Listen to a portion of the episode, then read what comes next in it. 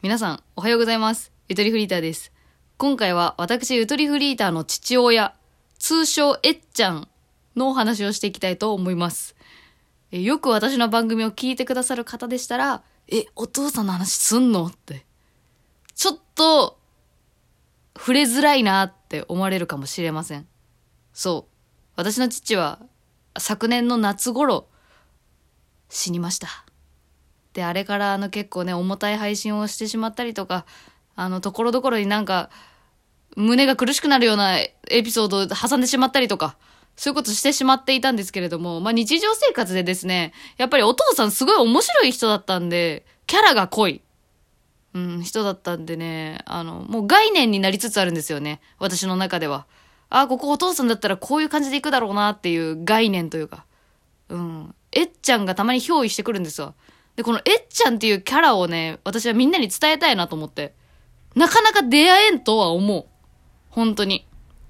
倫理観がね、崩壊しとるんですわ。彼は。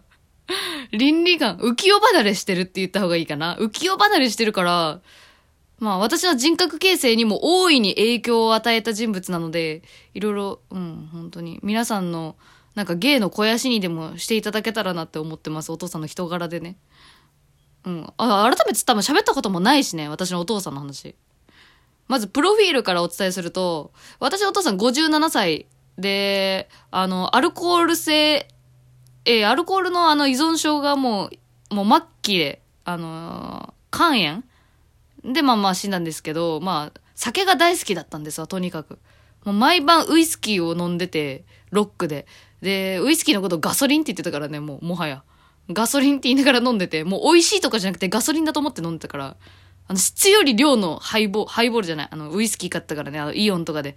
確か2000円くらいでも何何十リットルみたいなさ、そういうやつを飲んでたんですわ。っていうくらいまあお酒が大好きで、でもまあお酒飲んで問題起こすような人じゃなかったから、あのー我々もあんまりね、危ないなって思ってなかったところがあるんですよね。そう、いつもね、上機嫌になるのよ、お酒飲むと。で、お酒飲むと話し始める話が大体、えー自分語り、自分の過去の栄光の話、その高校の頃目立ってた話とか、話、あとは、あのーなんだろう、世界の陰謀論みたいな話、えーで、まあ、言うたらあれですよ、あの、関明夫みたいな話。イルミ、イルミナティの話とか、まあそういうの、フリーメイソンの話とか、まあそういう話をするとき。えーで、三つ目が、ちょっと哲学的なお話。うん。なんかね、ある時期からね、家にね、UFO の本とか、あとあの、引き寄せの法則とか、まあ、そ、なんか自己啓発本とか、なんかいろんな角度の本がめちゃめちゃ増えてきて、まあそういう人なんですわ。で、お酒飲むとそこら辺の自分の趣味の話になっていくんだけど、私がね、マジで一番面白かったのがね、そう、酔ってる時に高校のアルバムをね、渡したのね。もう渡、渡した瞬間にもう終わりが始まってしまったんだけど、で、お父さん高校ね、あの、お母さんとは別の高校だから、お母さんはお父さんの高校時代を写真でしか知らないんだけど、お父さん高校時代本当に、あの、目立ってたみたいで、その、あれですわ、今時で言うとスクールカーストの上位の人間ですわ、陽キャ陽キャ。陽キャ中の陽キャ。なんか運動会とかお面かぶって走っ、あの逆走して先生に怒られたとかね、嬉しそうに言ったりしてたけど、まあそういう目立ちたがり屋だったんですわ。で、まあ不良とかともつるんでたりとかして、悪ぶってて、なんかね、結構女の子とツーショット撮ってる写真とか全然普通にあったりとかするんだけどさ、で、高校のアルバムを、あの、もうね、全部ね、お父さんがね、写真の真ん中にいんのよ。これ俺、っつって。大体目立つところにお父さんがいるのね。で、みんなは気をつけしてるのにお父さんだけこう、なんていうのなんか学ランをちょっとはだけさせるみたいな、こう、なんか痛い痛いポーズを撮ったりとか、なんかそういう目立った写真の撮られ方をしてるから、お父さんはそれが大好きなのよ。もう。自分が目立ってる写真を見るのが大好きなのよ。だから写真見るたびに、バカだねこいつってこう、酒、酒飲んでるからね、もう顔真っ赤にしながら、バカだねこいつほらまたこの真ん中にいて、バカだねって、ずーっと言ってんのよ。もうページペラってめくるたびにバカだねこいつ。嬉しそうにもう全ページ言ってた。っていうくらい、もう自己愛が強い。本当に。まあ、自己肯定感っていう言葉は多分ないですね。もう有無を言わさず自分大好きっていう感じ。でした。まあそれを見て育ったんで私も割と自己肯定が、自己肯定感は高めに多分育ったなっていう感じですね。まああとはあれだな、なんか、その目立ちたがり屋で、まあ結構みんなから人気者みたいな風に思われるかなって思うんだけど、まあこれワンチャン老害だなっていうような立ち振る舞いも結構してて、その口が立つからね、もう本当に。なんか人が言われたくないところを絶妙についてくるみたいなところがあって、あの、例えば、私が中学生の頃に、あの、メガネを買いにね、ジンズに行ったんだよね。で、そしたら結構混んでて、うん。で、メガネ屋で待つのってもう本当にディズニーランドくらい待つじゃん。たまに。やばい時に行っちゃうと土日とかの。で、お父さんさ、すごいせっかちなのね。もともと性格が。私もせっかちなんだけど、親譲りで。なんだけど、もうこう、せっかちのお父さん、本当に、あの、もうサクサクっと買って帰りたかったから、あの、イライラしながら店員さんにね、これ何時に終わるのみたいな。聞いたのよ。割と高圧的に。そしたら、あの、ちょっとひょろ長いおお兄さんがさ、店員さんだったんだけどさ、あの、まあ、混んでる最中だから多分時間の目処が立たないのよね。何時に完成するとか、このメガネのレンズが。わかんないけど、こう、すごい高圧的に言われてるから、なんて答えようってなった時に、あの、時間が時間ですので、へへみたいな感じで返したのね。で、そしたらお父さんが、そこにブチ切れんのよ。時間が時間ですので、日本語おかしくない？っていう話。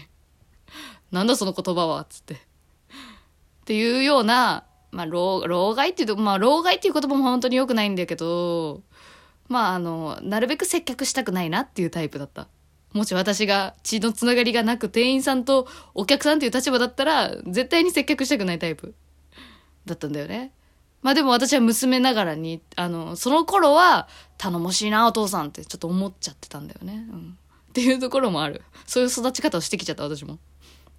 あと倫理観が崩壊してるっていう話、もう一個あって、あの、割とこれ最近の話なんだけど、その友達が結婚するってなって呼ばれたんだけど、まあ、都合、あの、日程的にはちょっと都合が悪かったのもあるし、あの、お祝儀が渡せない何よりも。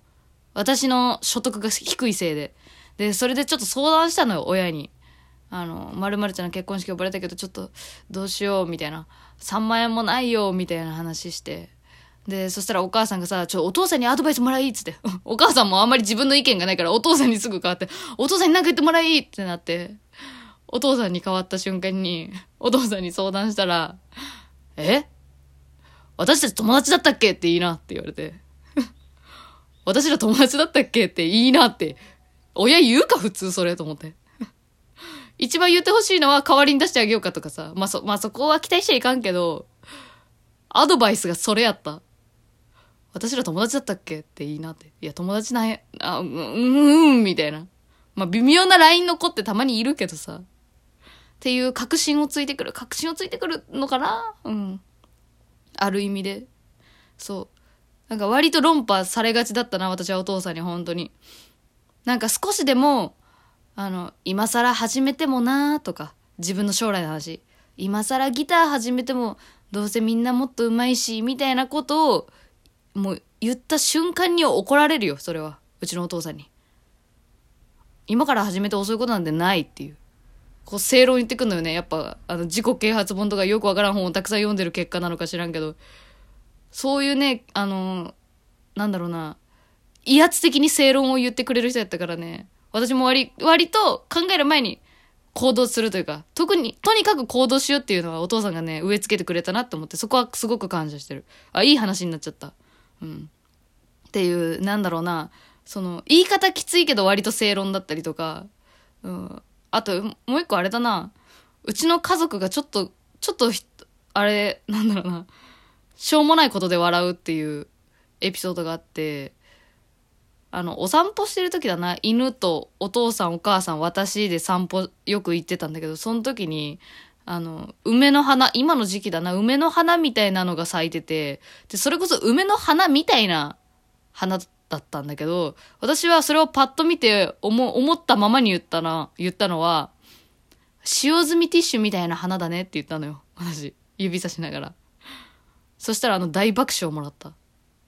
それで大爆笑してくれる家族っていうね。これをね、夫に言ったらね、最低って言われた。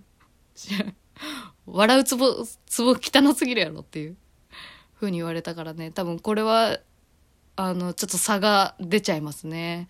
なんか、品、品のなさが出ちゃいましたね。家族ぐるみで。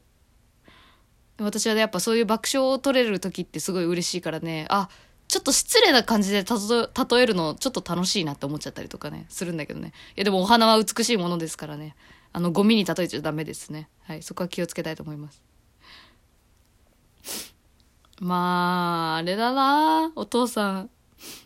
まあ、基本的にはでもやっぱ小煩悩だったのよね。うん、親バカというか。なんか私とかお兄ちゃんが、なんか部活でいい成績残したとかってなると、家族とまた別の人、だから自分の友達とかに会った時にめっちゃ自慢したりとかするのね。で、そういうところはやっぱ嬉しかったよね、子供からすると。家では言わんくて外で言うっていうところがちょっとね、自慢してくれてるんだと思って誇りに思うじゃん。で、嬉しいなと思ったりするんやけど、唯一ね、私が未だに覚えてて、思い出すだけで顔が真っ赤になる案件があるんですけど、これだけはちょっとお父さんに本当にね、あの、トラウマだったよって言いたいことがあって、中2の頃だな、あの、美術の宿題で、彫刻を彫ろうっていうのがあったのね。なんか縦長のところからどんどん掘り起こして自分の彫刻を彫ろうっていうやつがあって、ちょっと宿題になっちゃって私終わらんくてさ、家でやってたのよ。で、私が作る作品は、希望の目っていうタイトルで、双葉をね、彫ってたのね。彫刻で。でも、彫刻って細くしすぎると折れちゃうから気をつけてねって言われてたの。だから私は割と太めの双葉を作ってたのよ。茎の部分から葉っぱにつながるように作ってたのよ。そしたら、あの、後ろからお父さんが近づいてきて家でやったからね。そしたら一言よ。何それ、チンコ？ニヤニヤしながら、何それ、チンコ？って言われて。トラウマ。思春期の頃に。私、チンコ作ってるんやと思ったらすごい恥ずかしくて学校にも行きたくなくなった、あの時。あいしゃ。